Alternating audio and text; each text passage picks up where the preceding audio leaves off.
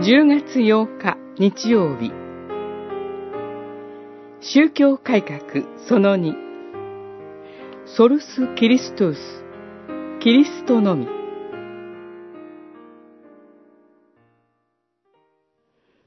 ただキリストイエスによる贖いの技を通して神の恵みにより無償で義とされるのです。ローマの信徒への手紙3章24節。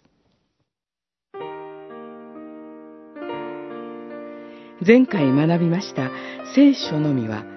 キリストのみということと結びついています。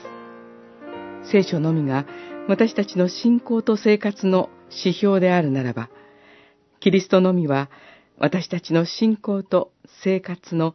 唯一の目標です。当時、ローマカトリック教会は聖霊典を執行する聖職者が神の許しと救いの恵みを伝達する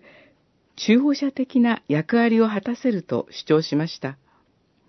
そのような考えは、功績主義を、さらには、免罪符をも生むことにまでなりました。しかし、宗教改革者たちは、全く罪のうちに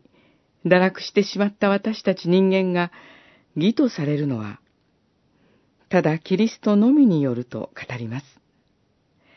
キリスト教を他の宗教と区別するのは、中保者、キリストの存在にあるというカルバンの言葉は大切です。彼はキリスト教公用第二編で全くの罪人である人間、旧約と新約のキリスト、中保者、救い主キリストという順番で、キリストにおける贖い主なる神の認識について述べています。キリスト教の中核的教理であるキリストの十字架なしには、もはやキリスト教ではありません。私たちはただ